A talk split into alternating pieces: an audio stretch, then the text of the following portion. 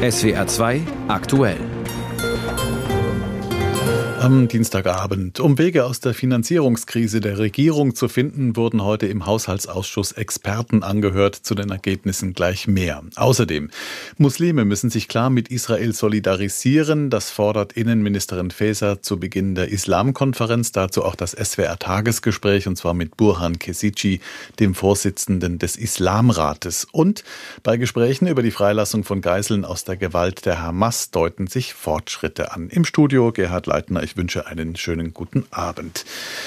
Nach dem Urteil des Bundesverfassungsgerichts vom 15. November geht der Streit oder besser die Sorge darüber weiter, wie die fehlenden 60 Milliarden ersetzt werden können. Deshalb haben sich heute Expertinnen und Experten im Bundestagshaushaltsausschuss zu einer Anhörung getroffen, um für mehr Klarheit zu sorgen. Denn die Unsicherheit ist groß, zumal auch noch offen ist, ob das Urteil noch weitere Folgen hat. Aus Berlin berichtet Hans-Joachim Viehweger. Es ist eine weitere Notmaßnahme. Wegen des 60 Milliarden Lochs dürfen die Ministerien erstmal keine neuen Verpflichtungen eingehen, sprich sie dürfen kein Geld für neue Projekte versprechen. Wirtschaftsminister Robert Habeck. Wenn jetzt ein mittelständisches Unternehmen morgen auf seine Zusage für irgendein jetzt äh, nicht 10 Milliarden teures Intel-Programm, sondern ein 300.000 Euro teures kleinskaliges Programm gehofft hat, dann wird diese Hoffnung morgen enttäuscht werden, weil jetzt im Moment keine weiteren Zusagen ausgegeben werden können. Habeck pocht allerdings darauf, dass Zusagen, die politisch gegeben wurden, wie zum Beispiel für die milliardenschwere Förderung von Chipfabriken, eingehalten werden. Solche Projekte abzusagen wäre mit einem enormen Schaden für die Volkswirtschaft verbunden, so der grünen Politiker.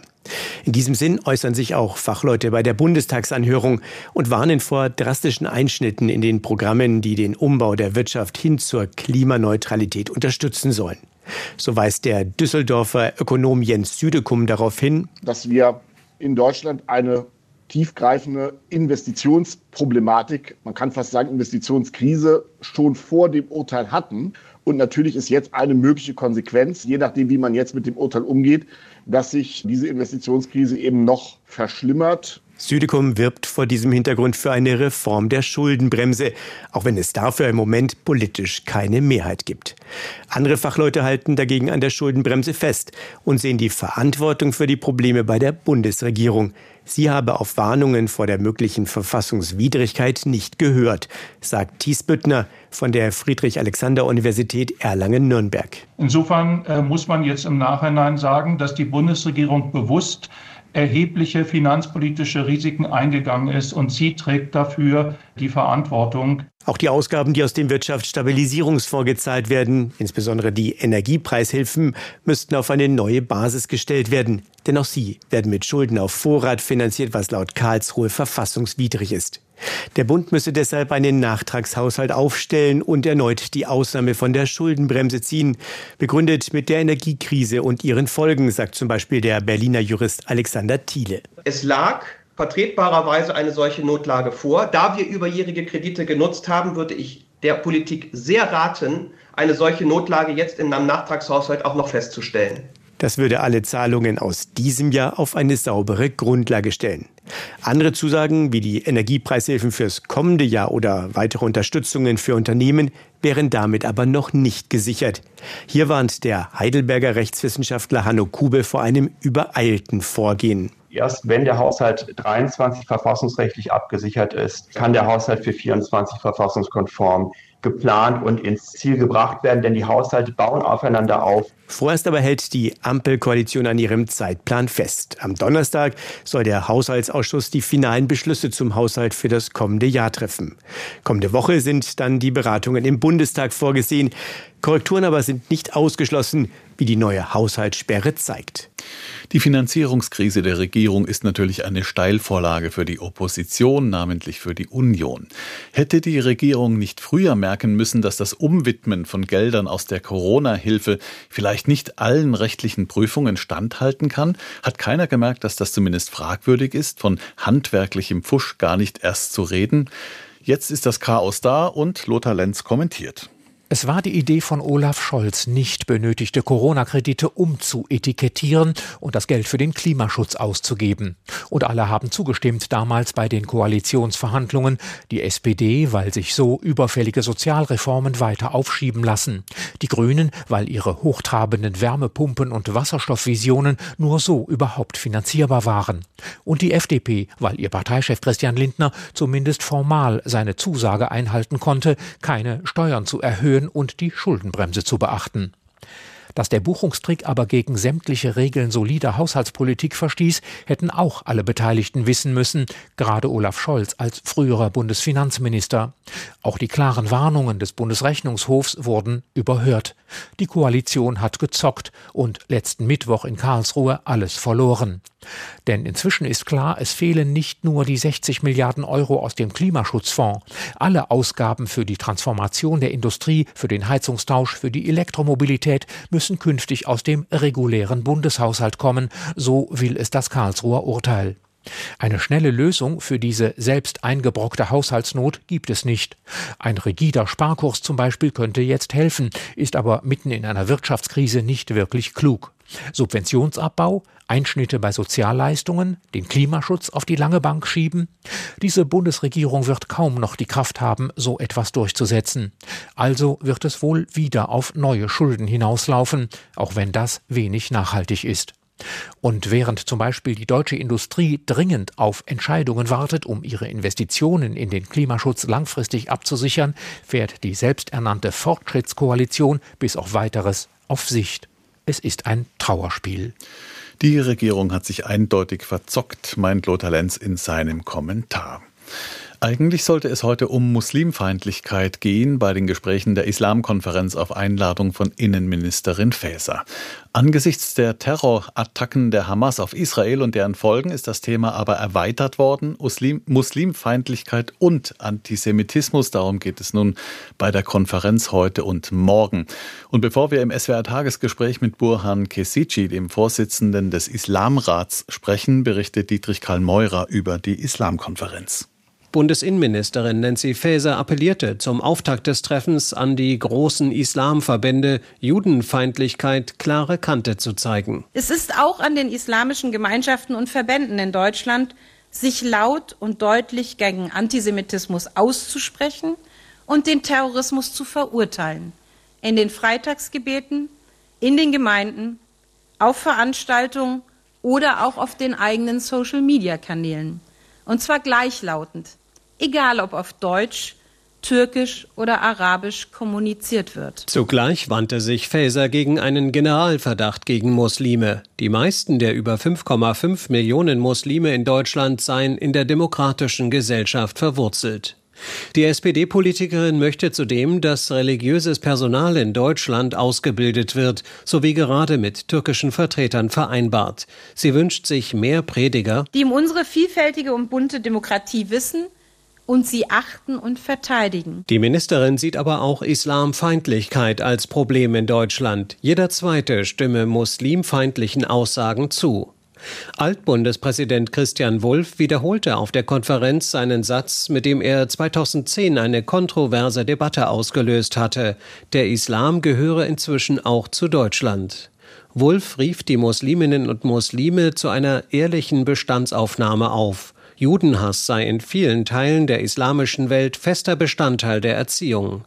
Er verurteilte Äußerungen des Chefs der türkischen Religionsbehörde Dianet, der das Judentum als schmutzigen Glauben bezeichnet hatte. Zitat Israel sei der rostige Dolch im Herzen der muslimischen Geographie. Zitat Ende. Wer so spricht, der darf sich nicht wundern, dass es Kritik an solchen Äußerungen von Muslimen und muslimischen Religionsführern gibt. Die Deutsche Islamkonferenz wurde 2006 gegründet als Dialogplattform zwischen dem Staat und Vertreterinnen und Vertretern muslimischer Organisationen. In diesem Jahr ist das öffentliche Interesse besonders groß, aber das Treffen war schon im Vorfeld von Spannungen begleitet. Muslimische Großverbände sind kaum beteiligt. Der Zentralrat der Muslime etwa wurde nicht eingeladen. Islamische Vertreter befürchteten, dass durch die inhaltliche Weitung das Thema Kampf gegen gegen Moslemfeindlichkeit zu kurz kommt. Auch werden die Ermahnungen der Politik kritisch gesehen. Ebenfalls geäußerte Sorgen wegen der humanitären Lage in Gaza würden oft falsch interpretiert. Die Frauenrechtlerin Seyran Atesh hält gar den Schwerpunkt der Konferenz für verfehlt. Sie hatte nach Morddrohungen ihre liberale Moschee in Berlin schließen müssen und hätte lieber über Spannungen zwischen unterschiedlichen islamischen Strömungen gesprochen. Und über die Islamkonferenz spreche ich jetzt im SWR-Tagesgespräch mit jemandem, der immer wieder an diesen Gesprächsrunden in den vergangenen Jahren teilgenommen hat, mit Burhan Kesici, dem Vorsitzenden des Islamrates, einem Dachverband, unter dem sich mehrere Moscheen und Vereine organisieren. Herr Kesici, zu Beginn der Islamkonferenz hat Innenministerin Faeser gesagt, ich erwarte von den muslimischen Verbänden, dass sie sich äußern und ohne ein Ja, aber die Attacken der Hamas vom 7. Oktober verurteilen. Wie kommt denn diese Forderung bei Ihnen an? Wir sind ziemlich erstaunt darüber, insbesondere weil wir als Muslime uns klar gegen den Terror der Hamas geäußert haben und äh, auch klar Stellung genommen haben. Und ähm, die Forderung finden wir für unberechtigt. Wie sehr leiden Sie denn darunter, dass viele Muslime bei uns unter Generalverdacht stehen, was Antisemitismus und Hamas-Unterstützung angeht? Also wir sind jetzt in der Situation, wo wir uns dreimal überlegen, ob wir was sagen oder nicht, weil das missverstanden wird und missinterpretiert wird. Und äh, gerade wenn man bedenkt, dass wir über 500.000 Palästinenser in Deutschland haben, die direkt auch betroffen sind, wo Verwandte und äh, Bekannte verstorben sind, ja, ist das schon etwas heikel. Mhm. gerade auch diese Forderung aufzustellen. Mhm. mhm. Ihr Verband hat ja schon einiges getan, haben Sie eben schon geschildert. Sie haben den Hamas-Terror verurteilt. Was denken Sie, warum wird das vielleicht nicht wahrgenommen? Müssen Sie noch sichtbarer oder lauter werden? Es ist so, dass man einfach eine bestimmte Erwartungshaltung hat, äh, auch von den Muslimen, wie man sich zu äußern hat. Und in der Hinsicht ist es so, dass wir etwas differenzierter gucken. Selbstverständlich haben wir den Terror der Hamas verurteilt. Wir haben aber auch auf die Situation im Nahosten aufmerksam gemacht, die seit über 50 Jahren vorhanden ist. Und das ist etwas, was äh, von der Mehrheitsgesellschaft nicht gewollt wird. Man sagt, wir wollen nicht über das Wenn und Aber sprechen, sondern nur über das, was am 7. Oktober geschehen ist. Und die Muslime sagten, darüber können wir reden, aber es ist viel komplexer als das, was sozusagen dargestellt wird. Und ich glaube, das hat dazu auch geführt, dass ein falsches Bild der Muslime entstanden ist und vor allem auch eine falsche Erwartungshaltung. Hm. Herr Kesici, schmerzt es Sie, dass Sie diesmal als Zuhörer dabei sind, wie auch andere Vertreter von großen muslimischen Verbänden, während in der Islamkonferenz Expertinnen und einzelne Vertreter der Zivilgesellschaft diskutieren? Äh, also schmerzen tut es nicht, aber es ist schon ähm, ja, äh, ungewollt und vor allem äh, problematisch dahingehend, weil von den Muslimen wird sehr viel gefordert, was sie machen sollen. Aber wenn es mal darum geht, auch mal Probleme darzustellen und zu gucken, wie man miteinander arbeiten kann, sind wir als Zuschauer da. Und auch die ganze Veranstaltung, die dreht sich meist um Antisemitismus und die Muslimfeindlichkeit kommt zu kurz. Und wenn ja, immer immer Vorbehalt äh, muslimischer Antisemitismus und ähnlichem. Und ich glaube, dass das so auch ein falsches Signal ist. Ich hätte mir gewünscht, dass man beides behandelt, aber mhm. nochmal intensiver auf die Muslimfeindlichkeit auch nochmal eingeht, unabhängig davon von der allgemeinen Diskussion. Ist das vielleicht, Sie haben es eben schon angesprochen, ein Problem, das gemeinsam verhandelt werden muss, also Islamfeindlichkeit und Antisemitismus? Na, problematisch ist das nicht, man kann es ja machen, aber wir sehen, dass in der Gesellschaft eine bestimmte Angst vorhanden ist, über das Thema zu reden. Äh, jeder befürchtet, äh, Fehler zu machen und dementsprechend führt man die ganze Diskussion unter Vorbehalt. Aber wie kann man denn darüber reden, ohne Angst vor Fehlern? Ja, indem man einfach die Probleme richtig anspricht. Wir haben eine Muslimfeindlichkeit, wir haben Antisemitismus, ja. Und äh, wenn man klar sagt, dass Muslime sich so äh, gegen äh, Antisemitismus ausgesprochen hat. Wenn man das einmal verstanden hat, kann man ganz normal schauen, wie man gemeinsam gegen äh, Rassismen in der Gesellschaft vorgehen kann, mhm. ohne dass man sagt, ja, aber. In dem Fall sagt man aber ja, aber Muslimfeindlichkeit, ja, aber auch Antisemitismus. Ich glaube, da müssen wir das auch weglassen. Hm. Inwieweit ist es dann ein Problem, dass Muslime nicht unbedingt mit einer Stimme sprechen? Bei uns gibt es ganz viele islamische Verbände, zum Beispiel ihr Islamrat. Sie werden vertreten durch den Koordinationsrat der Muslime, durch DITIB Miligörisch, den Verband der islamischen Kulturzentren, den Zentralrat der Muslime in Deutschland und noch einige andere. Macht das das Ganze nicht unheimlich schwierig für Muslime bei uns, eben, wie gesagt, mit einer Stimme zu sprechen und auch mit einer Stimme gehört zu werden? Ähm, der Koordinationsrat der Muslime hat sich als Sprachrohr für die großen Religionsgemeinschaften etabliert und ich glaube, dass das nicht daran liegt, sondern die Frage ist halt, ob man das hören möchte oder nicht. Ich glaube schon, dass die Journalisten und auch die Politiker genau wissen, wer für wen spricht und vor allem auch welche Ausmaß die Äußerungen haben. Gerade wenn zum Beispiel der Koordinationsrat spricht, dann spricht er für die großen Religionsgemeinschaften. Die Innenministerin fordert ja auch, dass islamischer Religionsunterricht in Deutschland kontrolliert wird und Imame in Deutschland ausgebildet werden. Das sind ja auch keine wirklich neuen Forderungen. Ähm, wie stehen Sie denn dazu? Ja, der Religionsunterricht findet ja in der Obhut der Ministerien statt und der Aufsichtsbehörden. Also das heißt, da ist schon eine Kontrolle da. Und ich glaube, bei der Imamausbildung und Kontrolle der Imame, da haben wir unterschiedliche Positionen, ja. Die Religionsgemeinschaften sind frei und sollten auch schauen, wie sie ihre Imame selber ausbilden oder woher sie die Imame bekommen. Das Einzige wäre halt, wenn man über Fehlverhalten redet, dann äh, muss man halt schauen, was da ist. Aber ich glaube, es ist der falsche Signal, wenn man zu sehr in die internen Angelegenheiten der Religionsgemeinschaften eingreifen möchte. Hm, und wenn die Religionsgemeinschaften aus dem Ausland finanziert werden, zum Beispiel aus der Türkei? Das ist eine Sache, die äh, die Bundesregierung auch mit der Türkei bespricht, ja, aber das ist nur bei der DITIB der Fall und ansonsten sind die anderen Religionsgemeinschaften in Deutschland verankert und organisieren sich auch in Deutschland. Sie haben also keine großen Erwartungen an diese Islamkonferenz, habe ich eingangs schon festgestellt. Ähm, trotzdem wird diese Gesprächsreihe, die es ja seit 2006 gibt, selten so beobachtet wie heute. Was wäre denn das, was Sie sich wünschen als Ergebnis? Also was man machen könnte, ist, dass man das Ergebnis von heute nimmt und schaut, was man in Zukunft besser machen kann. Es gab ja viele Ansätze. Ich finde es auch sehr gut, dass die Muslimfeindlichkeit trotz allem noch weiter thematisiert wird. Und man könnte schauen, wie man auch im Bereich Antisemitismus zusammenarbeiten kann. Aber da müsste man sozusagen sich hinsetzen und ja, das ausarbeiten. Aber solange man mit diesen äh, großen Religionsgemeinschaften nicht explizit redet und schaut, wie man gemeinsam arbeiten kann, sehe ich das ein bisschen schwierig. Im SWR-Tagesgespräch zum Islamgipfel heute in Berlin war das Burhan Kesici, Vorsitzender des Islamrates, einem Dachverband, unter dem sich mehrere Moscheen und Vereine organisieren. Und das Interview, das haben wir vor der Sendung aufgezeichnet. In Jena geht heute der Digitalgipfel der Bundesregierung zu Ende. Titel der Veranstaltung Digitale Transformation in der Zeitenwende. Neben Bundeskanzler Scholz, Wirtschaftsminister Habeck und Volker Wissing, Minister für Digitales und Verkehr, waren hochrangige Vertreterinnen und Vertreter aus Wirtschaft, Wissenschaft und Zivilgesellschaft dabei. Großes Thema, die Regulierung der künstlichen Intelligenz. Und dabei sind die unterschiedlichen Positionen hart aufeinander getroffen, berichtet Wolfgang Henschel. Digitalisierung und künstliche Intelligenz könnten in vielen Bereichen das Leben einfacher, schneller und nachhaltiger machen, sagte Bundeswirtschaftsminister Robert Habeck, etwa in der Medizin, bei Gebäudesanierungen oder beim Energieverbrauch. Die Nachhaltigkeit kommt ohne Digitalisierung kaum zu Rande. Natürlich brauchen digitale Produkte Energie und Strom und wenn immer wir als Nutzer Filme gucken, auf unsere Handys schauen, wir verbrauchen auch Energie. Trotzdem sind die Skalierungen, die wir durch Energieeinsparungen erreichen können und teilweise auch schon realisieren, enorm. Bundesdigitalminister Volker Wissing sprach mit Blick auf die KI von einem Gamechanger. Probleme könnten gelöst werden, wo die analoge Welt keine Antworten mehr habe. Etwa in der Verwaltung seien große Vorteile zu erwarten. KI habe auch einen großen Einfluss auf die Wettbewerbsfähigkeit der deutschen Wirtschaft.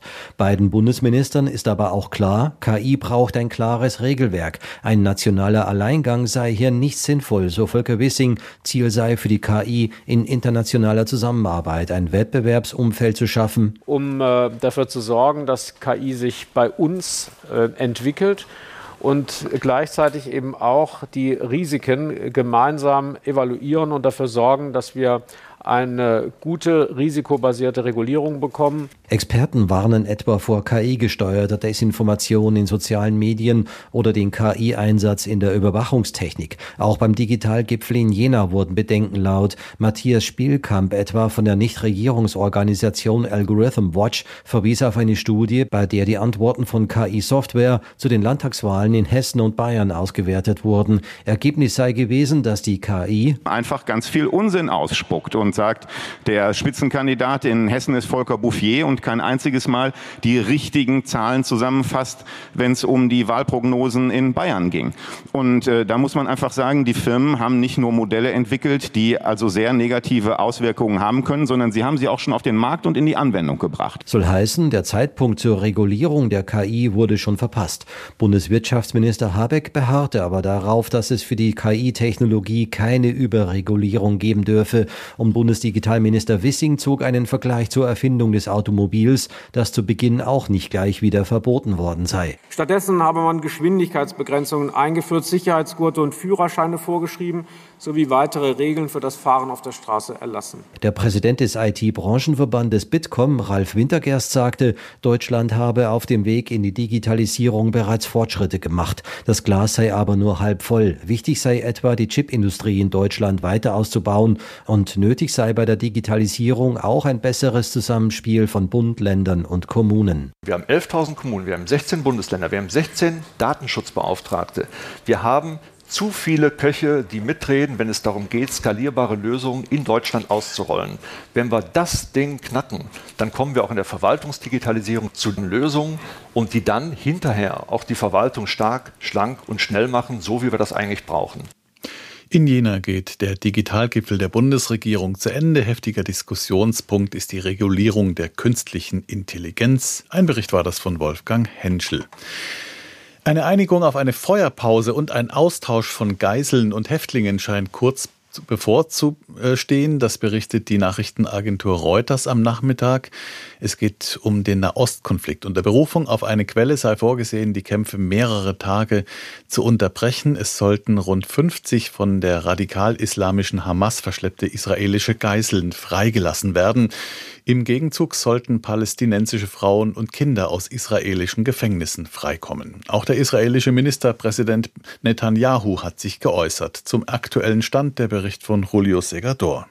Aus der Hoffnung wird immer mehr Zuversicht. Die Vereinbarung zwischen der israelischen Regierung und der Hamas, dass die ersten Geiseln aus dem Gazastreifen freigelassen werden und im Gegenzug Israel einer mehrtägigen Waffenruhe zustimmt, dieser Deal nimmt immer konkretere Züge an.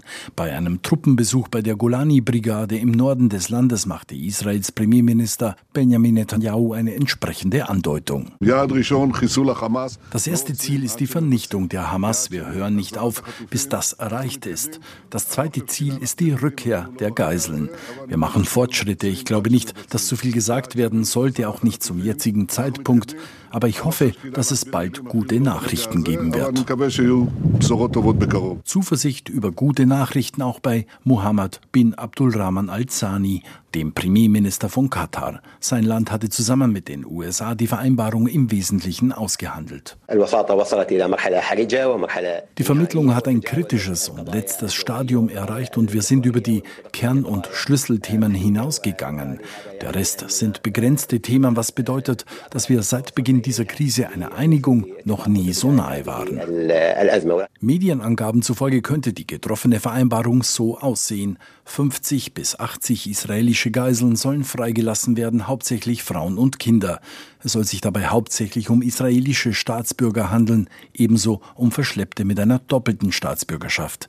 Als Gegenleistung stimmt Israel den Angaben zufolge einer vier- bzw. fünftägigen Waffenruhe zu und lässt etwa 140 palästinensische Gefangene aus den israelischen Gefängnissen frei auch hier vorwiegend Frauen und Kinder. Vereinbart wurde zudem, dass pro Tag 300 Lastwagen mit Hilfslieferungen in den Gazastreifen reinkommen deutlich mehr als bisher möglich war. Schließen sich alle Seiten der Vereinbarung an, soll es zunächst eine 24-stündige Übergangsphase geben, in der mögliche Einsprüche geltend gemacht werden können. Dass Israel einer solchen Vereinbarung zustimmt, ist dem immensen nationalen und internationalen Druck geschuldet. In Israel werden die Forderungen nach einer Freilassung der Geiseln immer lauter. International stand die Regierung mit ihrer bisherigen Ablehnung einer humanitären Feuerpause weitgehend isoliert. In Israel wird diese mögliche Vereinbarung heftig diskutiert. Rami Igra, der ehemalige Chef des Auslandsgeheimdienstes Mossad, befürchtet im Israel-Radio Nachteile für sein Land. Nach einer fünftägigen Waffenruhe wird es nicht möglich sein, den Krieg wieder aufzunehmen, jedenfalls nicht in dieser Form. Das hat zwei Gründe. Erstens wird sich die Hamas neu organisieren und zweitens wird die Hamas alle pro-palästinensischen Journalisten in den Gazastreifen bringen und das ganze Leid im Gazastreifen zeigen. Und damit den internationalen Druck derart erhöhen, dass wir den Krieg im Gazastreifen nicht mehr in dieser Form aufnehmen können. Denn Gaza-Stadt gleicht momentan der Stadt Dresden nach dem Weltkrieg. Die Stadt wurde komplett platt gemacht. Auch innenpolitisch dürfte Netanyahu für diese Vereinbarung Gegenwind ins Gesicht wehen. Seine rechtsnationalen Koalitionspartner waren bisher strikt gegen eine Feuerpause. Die Vereinbarung mit der Hamas bedeutet deshalb auch eine massive Belastungsprobe für die rechtsreligiöse Koalition von Benjamin Netanyahu.